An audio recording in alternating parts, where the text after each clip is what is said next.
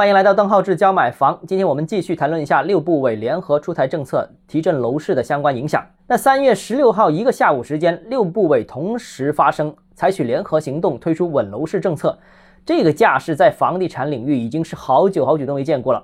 那在过去一个月时间里面，其实在国内已经先后有接近六十个城市先后出台了各种。地方性的稳楼市政策，而这次呢是中央层面发力，至此整个下一阶段的房地产政策已经明朗了，上下已经统一了。那需要承认，在过去一段时间里面，的确出现了对房地产企业债务危机估计不足，对房地产行业带来的下行影响认识不到位的这种情况，以至于呢房地产各种问题不断累积、不断加深加重。所以呢这次会议。管理层不但明确了下阶段的工作要点，而且强调了切实承担自身的责任，积极出台市场有利政策，慎重出台收缩性政策，而且要积极协调和沟通力度，必要时要进行问责。这是管理层的坚决态度，于是才引发了当天下午各个部委陆陆续续表态的这种情况。那所以可以预期。接下来，房地产行业恶劣的市场环境将会得到较大的改观。那有哪些方面可以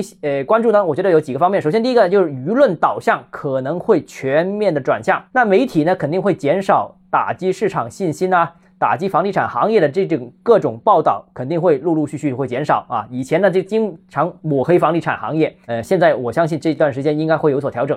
第二个呢，就是金融系统给予房地产融资上的力度会大大支持，尤其是收并购融资，优质房地产企业将获得较大额度的新增融资，以加快收并购的步伐。同时呢，也会针对房地产企业的抽贷、停贷或者说加利息这种操作呢，也会以减少。那针对房贷呢，也有进一步的放松，比如针对过严的房贷审查啊，还有呢，这个呃进一步降低房贷利率。而央行层面很可能也会在近期下降房贷利息，比方说五年期以上的 LPR，也放宽资金进入房地产领域啊，这些各个动作也会陆陆续续推出。第三点呢，就是各地方呢可以更公开的发布楼市刺激政策。那之前其实已经很多城市推出了一些窗口指导性的政策，但是呢都不敢正式公布，呃公开。有些城市呢之前曾经发布过这些政策，但。最终结果是新政一日游，甚至被呃相关部门约谈啊。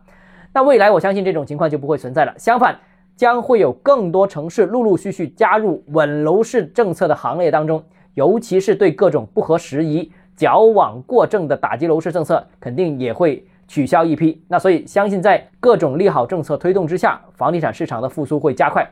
那这个时间大概有多久呢？我个人认为大概需要两到三个月时间，因为刚刚表了态。